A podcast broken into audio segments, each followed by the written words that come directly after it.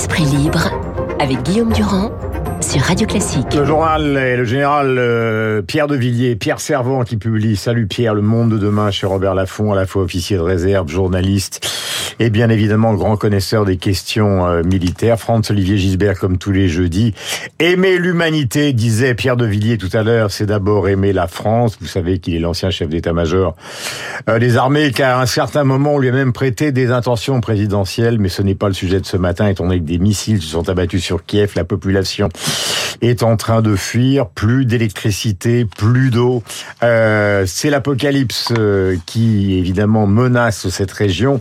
Euh, Pierre Serment, il y a plusieurs questions que je voulais vous poser avant que nous reprenions le débat avec Franz et avec le général de Villiers. La première est toute simple. Est-ce que le pari de Poutine, et je l'évoquais avec De Villiers tout à l'heure, n'est pas tout simplement de considérer en gros qu'on est, nous les Européens, ce matin, ceux qui nous écoutent, des poules mouillées épouvantables et qu'à un moment, face à la terreur, on finira par céder. Oui, c'est effectivement. C'est ce que son- vous écrivez dans le livre. hein. Oui, oui, c'est son, c'est son calcul. C'était déjà. Approchez-vous du micro, allons-y. C'était déjà son, son calcul au, au, au départ, c'est-à-dire que quand il a déclenché son opération, il pensait que ça serait une guerre éclair, euh, que Zelensky se ferait exfiltrer, que l'armée ukrainienne se soumettrait, et que la population euh, également euh, ne, ne, ne résisterait pas. Donc là-dessus, il s'est trompé. Après neuf mois de guerre, son calcul, c'est de créer une catastrophe humanitaire puisqu'il n'arrive pas véritablement à conquérir autant de territoires qu'il le souhaite. Et en se disant, finalement, dans la durée, nous, les Russes, on est résistants, on a l'habitude de souffrir, il suffit de regarder notre histoire. Donc c'est là où nous en sommes ce matin. Voilà, et les Européens, ce sont euh, des, fa- des, des, des poules mouillées. euh, En, en ce sens, ils se trompent parce que, comment dirais-je, on donne plutôt un exemple contraire depuis le début, mais c'est son calcul. Mm. Il va jouer avec le temps et il va la jouer à la façon soviétique de la masse, de la chair, de l'épaisseur, du matériel militaire qui va être de plus en plus dégradé parce qu'il n'arrive pas à régénérer son outil euh, dans les armements les plus modernes.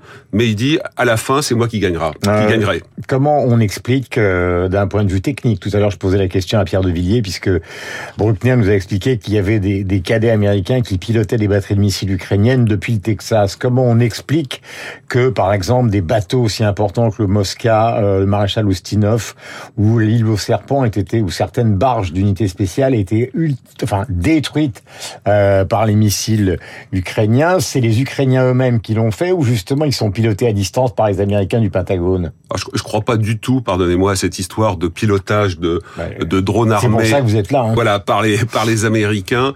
Euh, non, je crois pas du tout. Je pense que les Américains, comme les Occidentaux, fournissent du renseignement, fournissent du matériel en nombre considérable et un matériel qui, sur le terrain, euh, fait la différence par rapport à la, à la, à la, à la Russie. Mais je crois pas du tout à une implication militaire directe. Sur les, les éléments que, les exemples que vous avez donnés, notamment Bah, c'est vous qui le donnez dans le livre. hein. la destruction absolument du Moskva, donc le bateau amiral euh, de la flotte euh, flotte de guerre russe en, en mer Noire.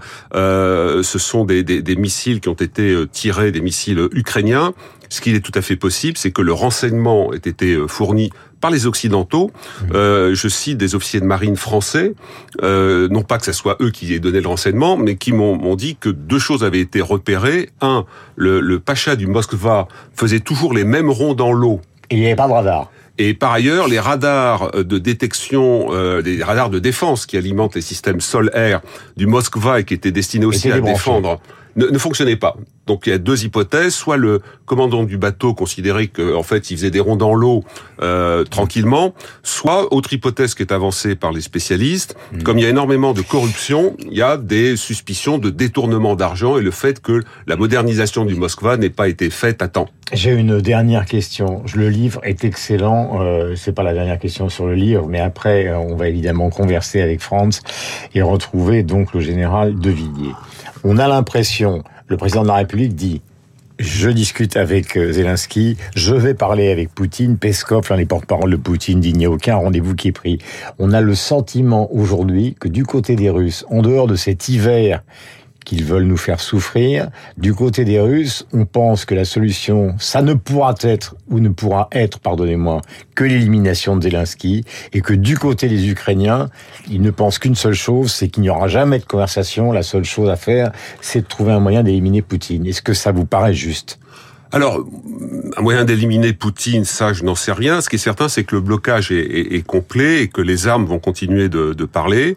Euh, Poutine, même s'il est en difficulté, même s'il y a ici ou là des signes de dislocation, en tout cas de grosses difficultés de l'outil militaire russe, qui est un outil militaire de type soviétique, très lourd, très centralisé, euh, pas de corps de sous-officiers, pas de coordination, pas de travail interarmes, pas de travail interarmé. Hmm. Tout ce qui a été le boulot du général de Villiers comme chef d'état-major des armées, c'est le béaba de nos armées euh, modernes.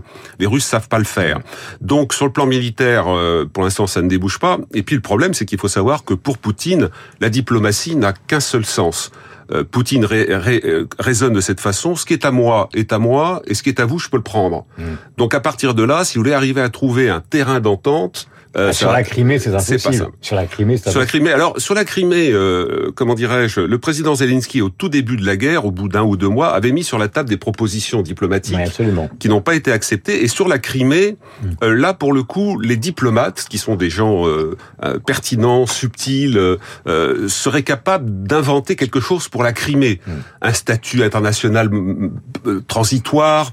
ça, ça n'est pas, à mon avis, le plus gros problème. Le plus gros problème, c'est le Donbass, hmm. où les Russes ont donné des passeports euh, russes en quantité industrielle. La Crimée aussi, euh, Poutine a implanté des Russes en Crimée, conformément à la tradition tsariste qui a toujours euh, consisté à russifier les terrains euh, occupés. Est-ce que vous avez le sentiment, Pierre et aussi France, que cette guerre est la nôtre? Parce que c'est maintenant la question qu'on s'est posée ce matin. Tout à l'heure, le général de Villiers a répondu. Est-ce qu'on est impliqué Puisque les Ukrainiens fuient, enfin ceux de Kiev fuient, ils fuient vers la Pologne. De la Pologne, si ça continue comme ça, si le pays devient une gigantesque nuit dans le froid, ben, ils vont finir par arriver à Berlin, c'est-à-dire tout proche de nous. Et nous, on est impliqués, France. On est complètement impliqués. Mais c'est vrai que euh, ce qui me frappe, c'est que les Russes n'ont pas peur de nous. Ils n'ont pas peur de la France et ils n'ont pas peur de l'Europe. Pourquoi? Parce qu'ils savent, Pierre Servan l'a très bien dit, ils savent très bien que euh, on n'a pas envie d'aller au bout et, qu'on peut s'arrêter en chemin. Mais c'est ça la réalité, parce que euh, Pierre Servan parlait tout à l'heure de la, du courage du peuple russe. Euh, la France a fait preuve de courage, d'ailleurs comme l'Allemagne hein, pendant la Première Guerre mondiale. Mm. Mais on peut pas dire que la France ait fait preuve d'un courage particulier lors de la Deuxième Guerre mondiale. Euh, de Gaulle là-dessus d'ailleurs a des phrases atroces. Euh, bon, il disait le contraire en public, mais sur la lâcheté française, on retrouve ça d'ailleurs aussi dans dans des pages de la guerre des Gaules de César qui sont magnifiques sur ces Français arrogants qui paradent et puis qui en même temps quand mm. bah, au moment de au, moment du conflit qui se, qui partent tous en courant. Et ça je crois que c'est aussi euh, dans le, le, comment dire, dans le cortex de, de, Poutine, il y a cette idée que de toute façon, on va pas tenir longtemps. Et d'ailleurs, moi, je trouve que euh, quand on regarde euh, l'histoire des derniers temps, il a un peu raison. C'est-à-dire que bon, il y a d'abord l'espèce de poutinolâtrie française, poutinisme. Enfin, moi, j'associe ça au collaborationnisme. Mais c'est les gens. Mais on, on est en 1940 d'ailleurs. C'est l'extrême gauche et l'extrême droite. Il y a une extrême droite qui est allé tout de suite rejoindre le général de Gaulle. C'était ne pas les claques au général de, Villiers, Non, pas du tout, au contraire, jamais. Jamais, il jamais. ouvre les bras, on était à la radio, mais ma façon ça de commence à... Je suis toujours vivant. Mais, non, mais, non, mais je vous ai pas fait peur, j'espère. Non, mais il y a, cette espèce de courant très fort. Mm. Et puis moi, ce qui me frappe, c'est l'espèce de fatigue générale. Alors c'est la fatigue européenne qui fait que dans un moment comme ça, il y aurait dû avoir un mouvement fort mm. pour créer une défense européenne. Alors il y a eu une réaction effectivement forte du côté de l'Allemagne, mm. ce qu'a fait Olaf Scholz. Mais enfin bon, euh, pour l'instant, ça va pas dans la direction d'une défense européenne. Mais c'est vrai que Poutine doit se demander tout le temps, mais combien de divisions l'Europe? Euh, C'était la phrase de Staline euh, à Pierre, je sais plus quel président du Conseil à Laval. Oui. J'avais commencé, mais j'étais pas sûr que c'était Laval. Il lui avait dit ça parce que Laval protestait contre des persécutions religieuses à l'époque. Il lui avait dit, mais oui, le pape, combien de divisions? Et là, nous, c'est vrai qu'il n'y a pas de division et on n'y pense pas. C'est-à-dire que on est là en train de dire euh, d'essayer de, faire de la de la diplomatie justement. Alors euh, Macron nous dit qu'il va faire des allers-retours entre entre Zelensky et Poutine, mais ça ne marche pas parce qu'on ne fait pas peur. et vous savez, là, euh, je termine là-dessus, Pierre, c'est que le, la, la, la, paix, ça on a ça dans Sun Tzu, on a ça après bah, dans cette belle phrase de Reagan, la paix on ne l'a que par la force, hein, la paix à travers la force. c'est le slogan de Reagan. Et d'ailleurs, d'ailleurs, ça s'est terminé avec le désarmement et le sommet Grejavik, l'histoire de Réponse de Servant, prolongation de la conversation avec Pierre de Villiers. Voilà, les prolongations. Général de Villiers aime beaucoup les prolongations parce que c'est un fan de foot. Euh, alors effectivement, le, le, Poutine a certainement ce regard sur le sur l'Europe. D'ailleurs, vous avez remarqué qu'avant l'invasion de l'Ukraine, il ne voulait parler diplomatie qu'avec les Américains et avec l'OTAN. Donc, euh, si effectivement il considère que pour l'instant la défense européenne c'est plutôt un ventre mou, en revanche l'OTAN avec ses 30 pays, bientôt 32, Là, euh, c'est quelque chose, ça change de nature. Au sein de l'OTAN, il y a trois puissances euh, nucléaires, les États-Unis, la France, la Grande-Bretagne. Et quand vous cumulez les budgets défense de ces trois pays, ça représente environ 800-900 milliards de dollars annuel pour ces trois seuls pays sur les 30 versus une soixantaine pour la Russie. Et ça, Poutine, il a quand même bien compris, ce qui fait que régulièrement, tous les deux matins, trois, trois matins, il annonce qu'il va utiliser l'arme nucléaire ou il essaie de menacer avec le nucléaire. Il enfin, pas. il bouge pas. Alors, je ne crois pas à l'utilisation du nucléaire tactique sur le territoire ukrainien compte tenu de l'imbrication des forces, mhm. compte tenu du fait que quand vous utilisez le nucléaire, même tactique, vous vitrifiez une région entière il y a des problèmes de pollution radioactive des ressources aquatiques. Vous savez, notamment dans les zones où il y a les combats, il y a, on parle Donc ça concernera tout le monde. Bah, ça concerne tout le monde. Et la, la Russie, elle est, elle est pas, si vous voulez, c'est un peu comme le nuage de Tchernobyl. Euh, le, le, nuage d'une frappe nucléaire tactique russe, elle va pas s'arrêter à la frontière de la Russie. Alors, il y a une chose qui est commune à vos deux livres, Pierre Servant et Pierre de Villiers, c'est que vous dites, au fond, nous sommes dans une situation particulière où il y a un réveil d'ailleurs qui est à la source de l'admiration de ceux euh, que décrivait Franz tout à l'heure, des vieux empires, euh, c'est-à-dire euh, la Russie, la Chine, une partie de ce qu'est aujourd'hui euh, l'Arabie Saoudite, etc. Et, que et la Turquie, il faut pas oublier. Il faut pas oublier la Turquie, parce qu'on fait preuve de la même lâcheté. Oui, mais on fait preuve de la même lâcheté sur la Turquie. Regardez ce qui se passe aujourd'hui au Rojava, les bombardements, les bombardements chimiques de l'armée turque en ce moment avec les, les attaques terrestres qui vont suivre pour, pour, liquider les Kurdes, génocider les Kurdes, c'est ça qui va se passer. Est-ce que vous considérez On ne fait rien et on dit attention, euh, Madame Colonna, ministre des Affaires étrangères de la France, dit qu'elle est préoccupée. Hein non, mais c'est, on se fout du monde. manger le bandeau du livre de De Villiers, Lettres à la jeunesse. je, vais lire, je vais lire, je vais lire. Non, mais euh, Pierre de Villiers, euh, Pierre Servant, est-ce que vous avez l'impression que ces grands empires qui parfois sont ultra puissants ou parfois sont en déclin économique, ultra puissants, l'Arabie Saoudite en déclin économique, et la Russie par exemple, même s'ils ont l'arme du gaz, est-ce qu'ils n'attendent qu'une seule chose, c'est cette faiblesse pour au fond déclencher, comme le dit Franz avec passion, des conflits périphériques partout. C'est-à-dire, est-ce que, par exemple, Pierre de Villiers, est-ce que les Turcs peuvent envisager de revenir à leur euh, ancienne bataille contre les Grecs uniquement pour qu'Erdogan se maintienne au pouvoir? Oui, on est euh, avec une grande différence par rapport au camp occidental et singulièrement européen, c'est qu'ils ont une stratégie de long terme quand nous, nous allons d'élection en élection, eux ont cette vision. La Chine, la route de la soie. L'Empire ottoman pour les Turcs. Pour la Russie, la grande Russie orthodoxe. Et euh, cette différence est fondamentale parce qu'ils s'en sont donné les moyens au plan militaire et euh, les stabilisateurs automatiques mis en place après la Deuxième Guerre mondiale ne fonctionnent plus. On le voit. Mm. L'ONU, l'OTAN, l'Union européenne sont des organisations en difficulté, engoncées dans leur technostructure et qui ne sont plus adaptées à la rapidité, à mm. l'accélération du temps. Mais on fait quoi ce matin? On Des pluies de missiles sont tombées sur Kiev, les gens partent. On fait quoi ce matin, général? On fait quoi, Pierre Servant On fait quoi, France ben, On continue à soutenir euh, l'Ukraine du mieux que l'on peut pour éviter que euh, finalement euh, euh, un, de ces États-puissances ne l'emporte en bravant tout le système international.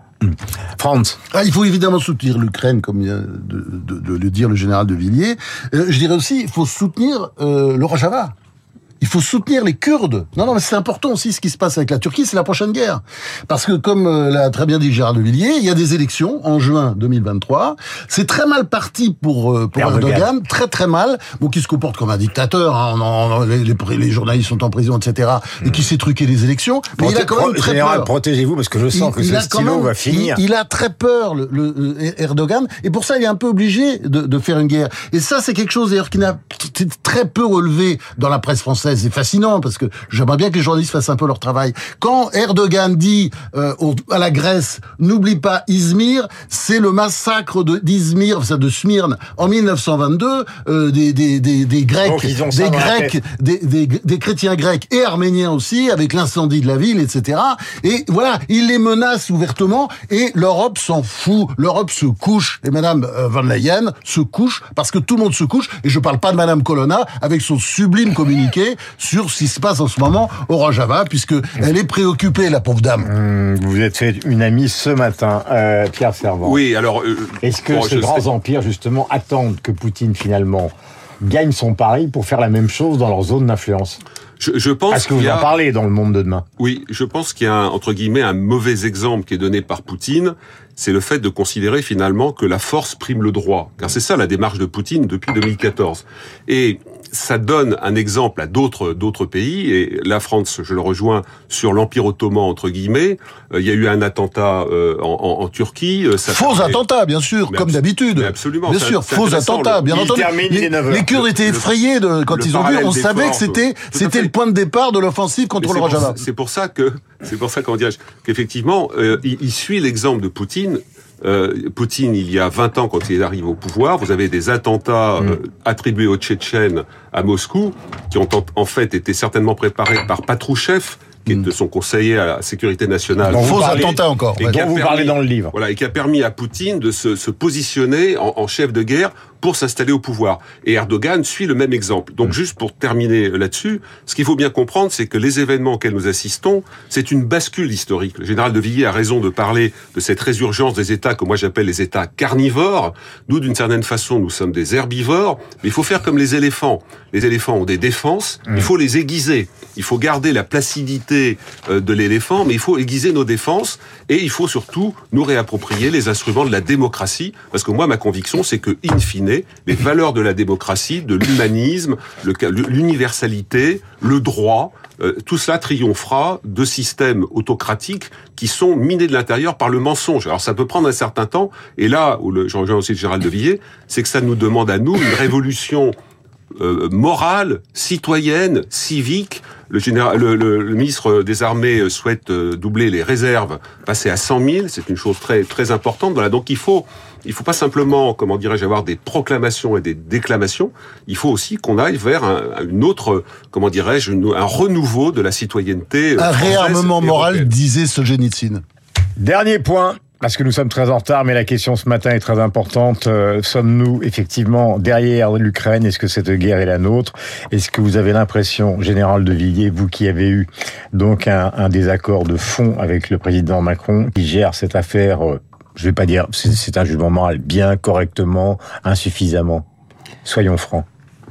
Je, je, crois que le président Macron euh, essaie de parler à tout le monde, ce qui est une bonne chose. Ce que je dis, moi, c'est que par rapport à cette situation dont nous venons de parler, c'était passionnant comme conversation, il faut réarmer la France pour que les Français soient vraiment protégés face à toutes les hypothèses dont nous, que nous venons d'évoquer. Hmm. Réarmer la France, ça veut dire accélérer le processus de la loi de programmation militaire, qui réarmer, augmente, hein. réarmer en équipement, en personnel, en logistique pour être capable de faire face notamment à un conflit de haute intensité. Et les procédures actuelles, administratives, très lentes, discussions budgétaires à partir d'enveloppes, tout ça doit être chamboulé mhm. pour aller beaucoup plus vite compte tenu de la gravité de la situation. Les industriels de l'armement, c'est un papier qui est dans le monde d'hier, considèrent qu'ils n'ont pas reçu pour l'instant encore des commandes officielles de l'État. Et l'État donc va leur demander ou va leur donner des, des, des comment des pré-instructions, des pré-instructions, mais ce n'est pas tout à fait le cas encore actuellement. Dans deux ou trois ans. Euh, c'est ça 9h et 3 minutes, nous sommes très en retard, mais il fallait que ce sujet soit traité. Voici donc le, le journal incontournable d'Augustin Lefebvre. Merci à tous les trois, excellent livre, réflexion Pierre Servant, Pierre de Villiers, Le Monde de demain, Parole d'honneur. Fayard et Robert Laffont. Quant au livre de France, je l'ai déjà dit, je le pense, c'est pas de la flagornerie parce qu'il travaille avec nous, mais il est absolument